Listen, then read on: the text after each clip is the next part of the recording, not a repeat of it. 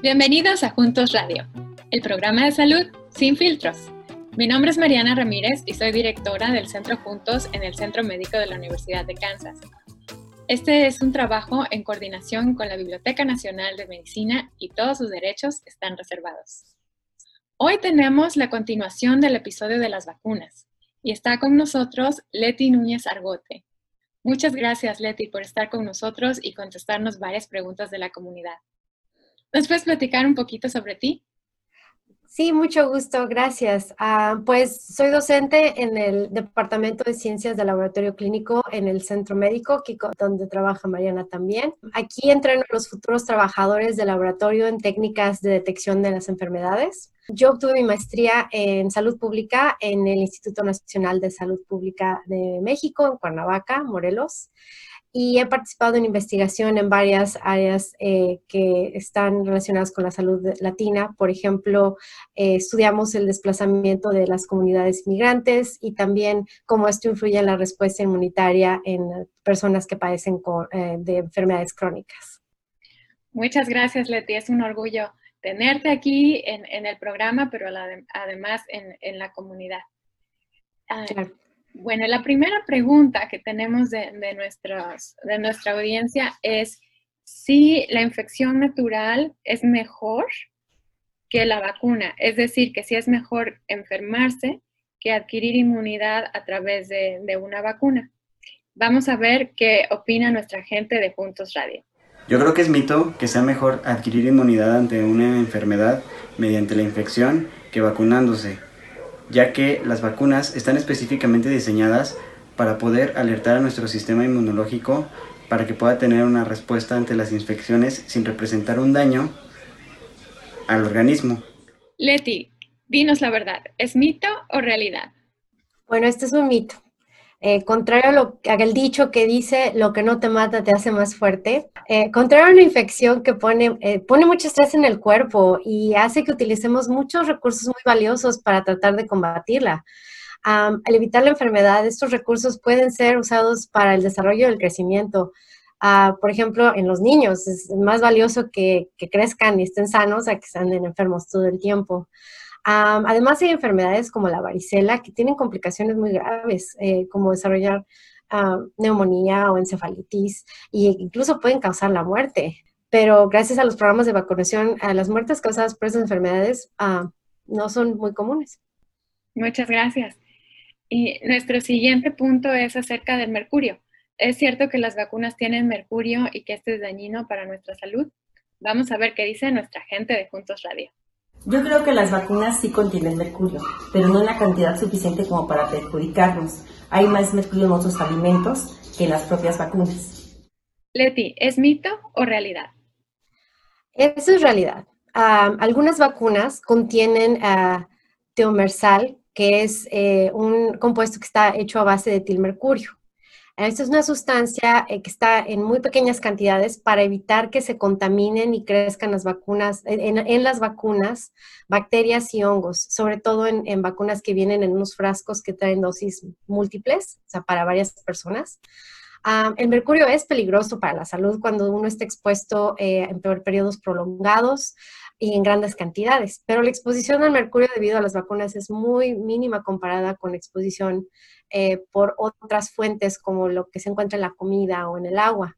Además, el tiomersal se elimina muy rápidamente del cuerpo y no hay ninguna evidencia de que hayan daños causados por este compuesto ah, conectados con las vacunas. Listo. Y otro punto que tenemos acá es que los niños no, deben de recibir múltiples dosis de vacunas al mismo tiempo porque su sistema inmunológico no puede con tantas vacunas. Vamos a ver qué dice nuestra gente de Juntos Radio. Los niños sanos pueden recibir más de una vacuna al mismo tiempo. Esto es debido a que su sistema inmune, a pesar de ser inmaduro, tiene la capacidad de reaccionar ante diversos patógenos al mismo tiempo. Leti, dinos, ¿es esto mito o realidad? Ah, es un mito. Ah, hoy en día las vacunas contienen dosis muy pequeñas y efectivas de los virus y las bacterias y protegen a los niños de las 14 enfermedades más peligrosas que podrían contraer antes de los dos años. las vacunas se aplican en serie precisamente eh, porque están diseñadas para no causar una mayor respuesta de la necesaria para que se produzcan los efectos protectores de la memoria inmunológica que protejan a los niños eh, al mismo tiempo de que evitan que se les cause algún daño. Perfecto. Y también sabemos que muchas enfermedades que se previenen con la vacunación están ya casi eliminadas en los Estados Unidos, por lo menos. Entonces, nos han preguntado, ¿no necesito vacunarme contra enfermedades que no se ven en mi comunidad o en mi país? Vamos a ver qué dice nuestra comunidad de Juntos Radio. Yo considero esto un mito, puesto que a pesar de que exista control dentro de mi país, no sabemos si se va a resurgir un brote o vaya a pasar cualquier consecuencia. Entonces, para protegerme a mí y proteger a los que están a mi alrededor, es preferible vacunarme. Leti, ¿es mito o realidad? Ese es un mito. Ah, sí es cierto que hay muchas enfermedades prevenibles que a, través de vacunas ah, se han vuelto muy raras en Estados Unidos, ah, al menos en gran escala. estas enfermedades son tan contagiosas, sin embargo, que si con solo tener un contacto con alguien que esté enfermo, si la persona no está vacunada, existe una gran posibilidad de que de hecho ellos se enfermen y transmitan esa enfermedad a otros. Es especialmente riesgoso eh, para los niños pequeños y personas con sistemas inmunitarios que han sido eh, debilitados por tratamientos, por ejemplo, contra el cáncer o algún otro, eh, algún otro medicamento que suprime su respuesta inmunitaria. Al vacunarse se protege uno y al mismo tiempo al lavarse las manos y reducir contacto directo con alguien más, protegemos a los otros. Gracias. Y ahora interrumpimos este episodio para escuchar un mensaje de nuestro patrocinador, en un momento regresamos. ¿Se ha dado cuenta que no todos los tratamientos nos funcionan a todos de la misma manera? Esto es porque no todas las personas son iguales. Sin embargo, la mayoría de los tratamientos no parecen ser diferentes. Antes no contábamos con la información suficiente para personalizar los tratamientos. Ahora sí, con programas como All of Us basado en la medicina de precisión que nos permite desarrollar tratamientos para las necesidades de cada persona.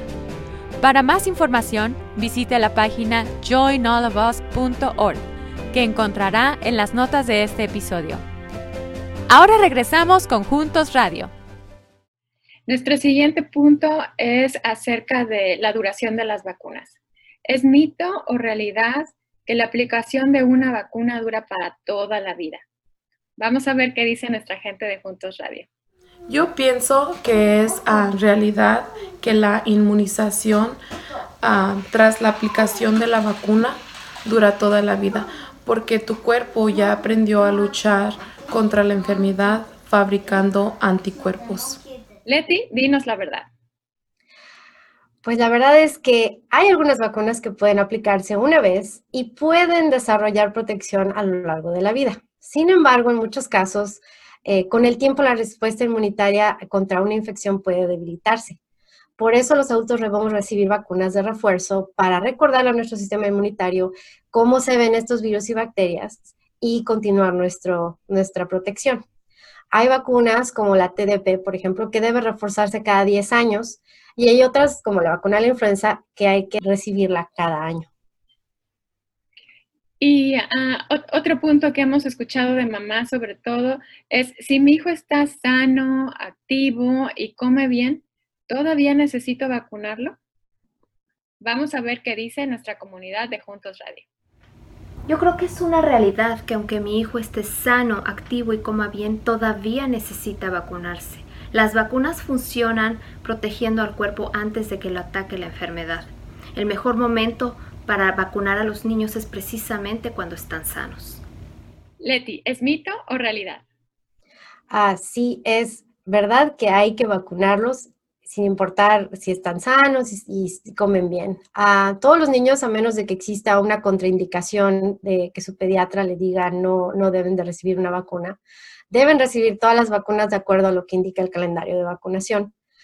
Es muy bueno que además de esto los niños estén sanos, bien alimentados y activos, por supuesto, ya que esto fortalece su respuesta inmunitaria. Pero estas buenas prácticas no sustituyen recibir las vacunas. Y bueno, ahora el, otro lado de la moneda es el siguiente punto, dice, yo pienso que es mito o realidad que si ya soy adulto, todavía me tengo que vacunar contra algunas enfermedades. Vamos a ver qué dice nuestra comunidad de Juntos Radio. Es la realidad.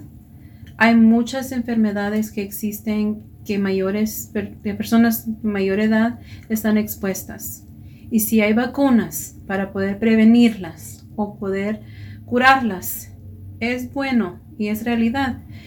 Y sale mejor vacunarse que tristemente después lamentarlo. Leti, ¿es mito o realidad?